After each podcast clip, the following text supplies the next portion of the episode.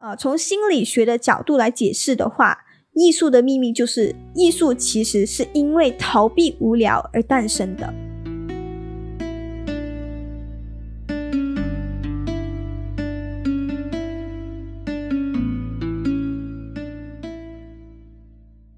欢迎收听不正常逻辑研究中心，我是左手怪耶。下个星期呢，将会迎来我第一季的最后一集啦！为什么那么开心干？而如果你有什么 想要对左手怪说，或者有什么建议啊，或者批评都好，也可以到我的 Insta 去 DM 我，还是你匿名发 email 给我也是 OK 的。我会在接下来的最后一集以匿名的方式把它们念出来。当然，你也可以要求啊，不要念出来，这都可以啦。主要是想要透过这样一个方式，让我在第二集回归的时候可以做出更好的调整或者是进步的。也谢谢你一直陪伴我成长到现在啦。好话不多说，我们就开始今天的节目吧。今天这一集的标题就是“无聊是艺术之母”哈。怎么样理解无聊是艺术之母呢？就是其实无聊发明了艺术，但是接下来我的分享我会告诉你说，无聊不止发明了艺术，如果没有无聊的话，大概也不会有今天的文明了啊。加上其实最近嘛，这几年嘛，二零二零年跟二零二一年可以堪称是史上最无聊之年哈，因为疫情的关系嘛，让很多人就开始觉得啊，非常的无聊，和无聊开始建立起一个全新的关系啦。而且加上我们现在又不能跨州去找朋友，或者是啊去出国旅行，还是找朋友聚会，还是什么，我们唯一能做的就只能乖乖的待在家。而且你懂得，你的家就来来去去看那几面墙啊，能做的事情也就那几件，吃饱睡，睡饱吃。于是呢，就会很多不怕死的人开始想要跑出去了，然后就会有后来的确诊人数就越来越高，越来越高。但是其实这不是人类第一次面对这个病毒的状况了。早在二零零三年 SARS 的爆发期间，就已经曾经面对一个这样的情况了。就是明明知道出去你会中招，你出去你可能会有生命危险还是什么，但是他们还是不要听，还是硬硬要出门。为什么他们还是要硬硬出去呢？就是根据一项调查发现啦，人类在遵守防疫条例的最大阻碍，就是因为无聊。可能你心里会想，左手怪到底是有多无聊才会聊无聊啊？但是其实哈，在很早很早的原始社会里面，人类就产生过无聊这样的想法了。还记得在寻找人类起源的时候，美国加州大学伯克利分校的教授他就提出了一个非常大胆的说法，叫做。非洲起源说，而根据这个说法呢，我们现代人哈其实是从两万年前非洲的直立人他们开始进化而来的，而大约在五万年前呢，这些现代人他们就决定要离开非洲了，然后就啊分散到世界各地，成为世界各地人类的祖先。而当时候为什么他们会有一个这样的决定呢？我们很有可能相信是他们当时候待在那个非洲太久了，觉得太过于无聊，还是什么样的原因，想要去外面看一看外面的世界是怎么样的，所以他们才会决定。到处去搬迁啊，世界各地去跑啊，什么？反正世界那么大嘛，他们也想要去看一看啊。可能他们就是因为无聊，所以才会有这样的冲动，否则很难解释哈，为什么他们不要好好待在一个地方做宅男宅女就好呢？这样不是更加安全嘛，对不对？但是也因为他们这个到处搬迁，世界各地到处去走，才会有后来那么多人类文明在世界各地诞生的一个原因的。所以无聊听起来的确是有点无聊啦，但是或许它是冥冥之中一直推动人类文明进步的其中一个非常关键的因素。就好像因为疫情的关系嘛。直播媒体行业就突然间爆红起来了，你就会看到什么 VGo Live 啊，还是什么 Live 啊，甚至是 Podcast 啊，还是 Clubhouse 等等的，就会越来越多人关注这行业了。因为大家在家关在家非常的无聊嘛，所以能做的东西就是可能刷电话啊，看别人的直播啊，越来越多人参与这个直播，他就会把它一起推动起来嘛。所以不知不觉的无聊这个事情，其实在暗中的推动整体社会更快的走向这个数码时代的。而无聊说到这里，你会觉得，哎呀，其实还蛮关键的。但是其实你知道吗？这个词哈是在十八世纪才开始流行的，所以还算是一个蛮新的词汇吧。我们现在应该是二十一世纪吧，所以它是在十八世纪才诞生的。而在这之前，他们就会用不安啊、郁闷啊等等这样的一个情绪来呃做一个代名词代替的。所以这我们可以发现，其实当时候的社会啊是没有正视过无聊这件事情的。而且长期以来，哈无聊就一直被认定为是一个贬义词。就比如，好像在基督教里面，他就会说，哦，无聊就是等于懒惰啊，甚至是一种罪恶，因为你有惰性嘛，你要根除这种惰性。而来到了亚洲，其实还是一样的，它也是一个贬义词，尤其是在儒家文化为主导的这个中国社会，他们一向来都认为说无聊是很空虚啊、很愁闷啊，是毫无意义啊这些的东西的代名词啊。甚至在李嘉诚眼中，他认为无聊是人最大的悲哀。那无聊真的有那么糟糕吗？我还记得有一个德国哲学家叔本华，他曾经在他的最后一个作品里面有提到一个观点，让全世界非常非常的震惊。这是什么观点呢？就是一个钟摆理论。他就说，他认为欲望得不到满足，你就会很痛苦；满足之后，你又会觉得很无聊。所以人生就像一副钟摆，会在痛苦和无聊之间来回摇摆。要怎么样去理解呢？就嗯，比如好像我今天有一个目标，好了，我的目标是想要赚很多很多很多的钱。但是当我有钱了之后哦，我就会开始觉得，哎呀，其实有钱也不怎么样嘛，对不对？所以马云才会说，我不喜欢钱，我对钱没兴趣。当时我们还在那边笑他，哎，你都成为中国首富了，你还告诉我们说你不喜欢钱，你不喜欢钱就把它给我嘛。但是哈，看看他现在的情况，或许他真的不是在开玩笑的。呃，至于他 现在发生了什么事情，呃，我不知道你有没有注意到啊，他好像完全消失在我们的视野当中啦。就是之前马云是一个还蛮高调的一个企业家吧，他会时常去演讲啊，去出现在媒体面前啊，就曝光率很高的嘛。但是最近哦，他好像完全消失了在我们的视野当中。其实这和中共的一个政策反垄断法有关系的，而且据我所知啦，他已经不是第一个有钱人中招了。而 我也相信，他也绝对不会是最后一个 啊。至于详细的状况是什么样，我是没有太过深入研究啦，也没有任何立场啊。所以，如果你有兴趣的话，你可以去上网搜一搜，应该可以找到答案啦。好好好，拉回来，拉回来，哈，我们再说回这个钟摆理论哈。其实这个钟摆理论，它就像是人的一个本性吧。嗯，就好像小朋友啊，可能他很渴望得到那个玩具，他得不到的时候，他就会很痛苦啊，在那边哭啊，在那边喊啊，那边求他的爸爸妈妈买给他啊。最后他爸爸买给他之后呢，啊，得到了之后呢，他就会玩了两下，哎，就把它丢在一边了。这是不是很常见？所以这从小朋友的身上，你就可以看到说，其实这就是人的一个本性。啊，或者你放在年轻人身上，比如说他有一个很向往的对象，他有他想要追求一个对象，所以他就可能各种的办法去买鲜花啊，去订 Grab Food 啊，还是各种各样的办法啊，去追求那个啊他想要追求的对象。到头来，如果真的追追不到的话，他就会觉得说哇，我好痛苦啊，爱而不得，觉得很遗憾呐，什么什么一大堆呀，就会觉得非常的痛苦，什么嘛啊，就是符合了钟摆理论，你得不到，你就会觉得很痛苦。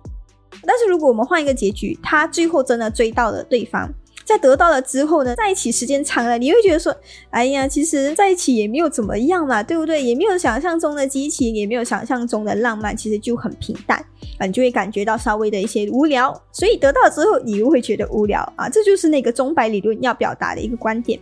而对于悲观的叔本华，他就觉得哈，人生就好像一个钟摆理论的循环。我们永远都没有办法超越这种理论的，就是你永远只会在得不到的痛苦和得到之后的无聊之间这样徘徊的，而唯一的解药就是透过经典的音乐和看书。但是我觉得这个是因人而异啦，因为有些人会可能透过画画啊，有些人是透过看电影啊，有些人是透过打手枪啊，怎么突然间开车了啊？但是对于我来说啦，我应该是透过做 podcast 吧，来啊寻求这个解药的。所以谜底解开了，为什么你现在听着的不正常逻辑研究中心会在疫情底下诞生呢？绝对不是什么伟大的理由要宣扬哲学，还是什么，绝对没有，纯粹只是因为左手怪觉得很无聊，所以想要在这个疫情期间去做一些有创作性的东西，所以我才会选择做 podcast。而这个呢，其实可以连接跟尼采所说的“逃避无聊是一切艺术之母”。呃，来说一个小小的八卦吧。其实啊，尼采是叔本华的小迷弟，就是他尼采非常非常崇拜叔本华。加上尼采他曾经提过一个观点，我觉得还蛮有趣的，就是他说人类是一种直接越过发情期的动物性门栏。要怎么样去理解这段话呢？就是说，动物可能是有它自己的发情期的嘛，对不对？你觉得好像小狗，它可能是到它的交配的那个季节的时候，它就会去找那个配偶，然后就交配什么嘛。但是人类不一样哦，人类是随时都可以的哦。啊，就算就好像小狗是有季节，但是人类没有。人类只要有那个呃感觉上来了，那个感觉来了啊，就可以上了。他们有一个固定的时间段，说哦，我可能是在七月或在七月到十二月这期间，我才是我的交配期，然后我才交配。啊，没有哦，其实不分时间段，也不分地点，也不分什么的，只要感觉来就可以了。所以简单来说，人类不是偶尔，而是永远都在寻找这种欲乐、欲望的欲欲乐哈。但是你懂的啦，人类的精力是有限的，不可能说你一无聊你就要去做爱嘛，对不对？所以这种从做爱当中得到这种呃欢爱这种刺激呢，已经满足不了人类寻找欢乐的欲望了，因为太过于短暂嘛。你做了之后，你会觉得哎，又回到了无聊的状态，所以你就要去寻找呃其他可以让你维持长久欢乐的这种事情。于是他就去寻找，去找啊找，最后真的找不到了，要怎么样？所以大自然就逼我们走向一个自己发明欢乐的这一条路。所以你就会看到后来就很多人去发明电影啊、发明音乐啊等等等等这样的一个状况出现。所以这也是可以符合今天的标题的。为什么我会说无聊是所有艺术之母？加上，其实尼采还有提到一个很重要的观点，他就觉得人类是个有意识的动物，我们能够意识到过去和未来，动物就没有办法，就好像金鱼这样，它可能只有七秒的记忆啊，他就觉得，哎，我当下游得开心就好啊，我是谁，我在哪里根本不重要嘛，啊，就算当下他觉得很无聊，他游着游着，他就觉得，哎，我忘记了，对不对？再就有一个这样的情况嘛，但是人类就不一样。人类他是有意识未来跟过去的，就比如好像，诶，我会意识到说我过去过得很糟糕，所以当下我就决定我要很努力的读书，未来我才可以过上更好的生活。所以人类哈是永远不会满足于当下的，所以这时候人类就要想说，诶，要去做其他事情来产生一些自我刺激，比如好像通过艺术、通过音乐等等这样的事情。啊，从心理学的角度来解释的话。艺术的秘密就是，艺术其实是因为逃避无聊而诞生的。因为人感觉到无聊，所以才会去发明音乐、发明游戏，才会去思考人生，才会去写书，才会有后来的这些文明诞生的。最夸张一点来说，没有无聊，就没有今天的这个人类文明。曾经有一个法国哲学家让·包德里亚，他就有说过，永远。不应该做的太多。他很讨厌看到那些人很积极的活动、很创新的动意，那种雄心壮志和互相竞争的这种这种状态出现的。因为这些都是外生的，都是城市的，都是高效和雄心勃勃的价值，而这些都是工业的品质。而懒惰，它是一种自然的力量。简单来说啦，因为那些统治者就是希望我们这些平民百姓能够去竞争。去工作、去劳动嘛，去提高效率，因为他们就是需要你这个劳动来为他们巩固这个社会，为他们服务嘛。所以他就会一直灌输你说：“哎，无聊是不好的，你不要再去浪费时间去想那些天马行空的东西了。来来来，你过来帮我做工嘛，你做我的奴隶啊，你帮我，你你只要把时间贡献给我，我就会给你钱了啊，这才是最实际的。”所以无聊开始在工业革命当中被妖魔化了，而这种思想呢，就不断的、不断的去扼杀我们的创意和创造的创新的这些能力的。而资本主义就是要这样的一个状态出现，它就是要把大家变成了工作的机器人，这样你才没有多余的时间去想其他的东西啊！说不定哪一天你想着想着你就想着，哦，我要反抗资本主义了，我要做什么社会运动了，我要我要反抗了，我要什么的来推翻他们了啊！这样他们不是觉得完蛋了？而为什么我会这样说呢？因为其实这种事情哈，早就在人类的历史上发生过了。就比如说，在一九六零年，当时候为什么会爆发嬉皮文化和大规模的社会抗争，那些反抗这些统治者的这些运动，主要就是因为当时候他们给劳工太多自由的时间了，他们一有空哦，他们就会聚在一起，一起嗑药啊，玩音乐啊，讨论社会呀，以至于后来就爆发很多那些社会抗争，他们想要反抗战争啊，反抗统治者这样的事情。而经过这些社会抗争之后呢，这些统治者就学会了、学精了，他们就是要让你忙到没有时间、无聊就对了。所以，以至于这样的事情发生之后，无聊也在统治者的推动下变得越来越没有价值。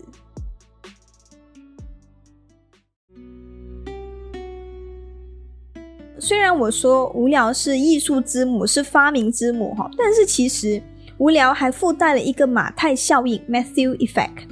马太效应呢，主要是讲说无聊，它让天才更加焕发天才，让庸人更加陷入平庸，甚至是堕落。那怎么样理解让天才变成更加天才呢？几乎所有天才的作品都是闲暇和无聊的产物，就好像梵高，他为什么会画那么画出那么多名画，就是因为当时候除了画画以外，没有其他东西可以做了。而这也可以解释为什么以前的古人可以更加接近宇宙的真相。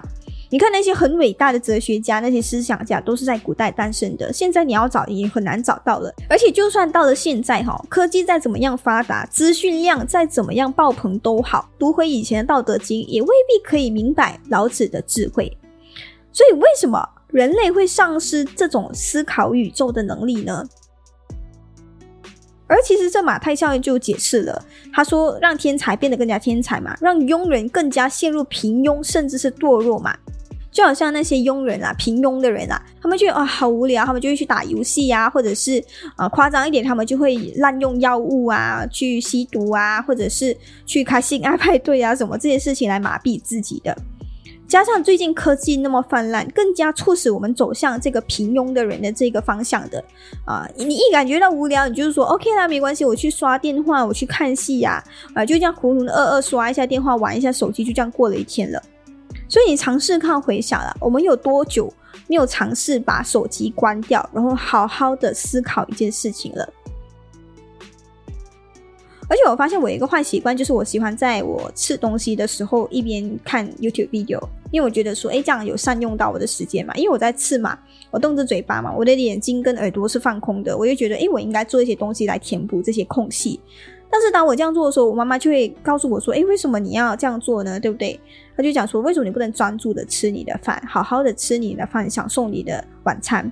那我就觉得说，哎，这样这样我不是在浪费我的那个时间吗？这样我明明都还有其他，明明我可以做别的事情嘛。他就讲说，你错了，其实我们应该要更加学会去专注做我们当下的事情。那我就听一下，好像还蛮有道理的。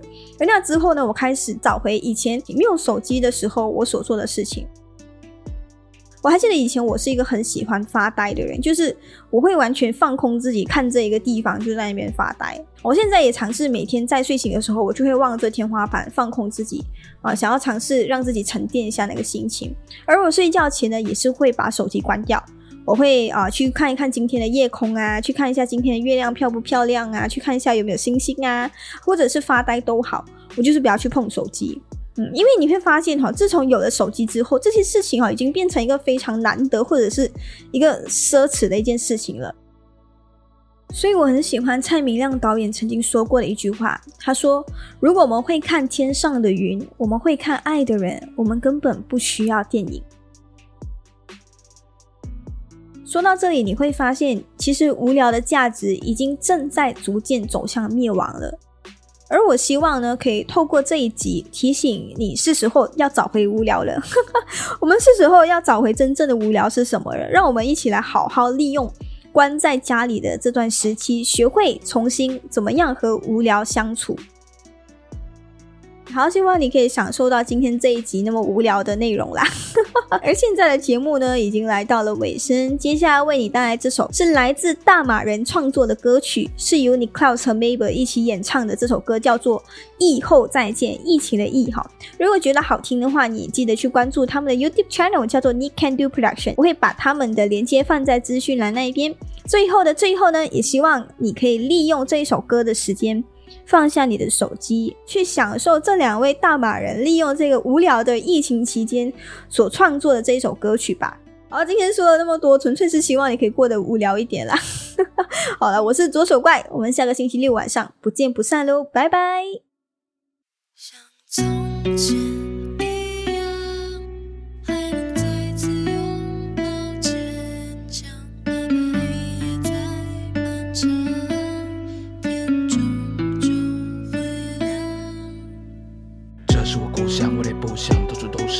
的目光，你会恳求一丝曙光，背上打出的坚强，成为彼此的肩膀。清澈的笑纹时刻在脸上，天上看见北极飘扬，伫立着精神与信仰，就让生命继续为明日的朝阳继续翱翔。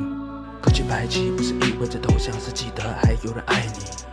坚持着幸福的走向，哪怕明天多么抽象，也不惆怅。我坚信也坚定，我们必然能为自己爱的人继续努力的前进。就让生命放弃涟漪，未来记载我们熬过的痕迹。当下的分离会成为曾经，而且忘埋在回忆的坟地，已经让多少生命从此隔壁，也看见多少善良的本性。追求生活，徘徊着争夺，是否响着命运的频率？不停挣脱，只为敲开那一扇希望门锁。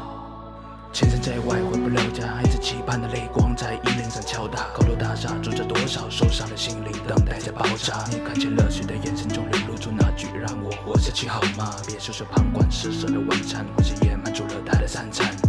你的期盼是否被这现实的羁绊？太多遗憾，也不能让你的卑微肆无忌惮。生活像落泥潭，或许明天生活就在彼岸。我知道你坑口了，悲欢离合，但愿你有记得这是曲折，仿佛重生的一刻。如果再见到你，我会把我们彼此抱紧。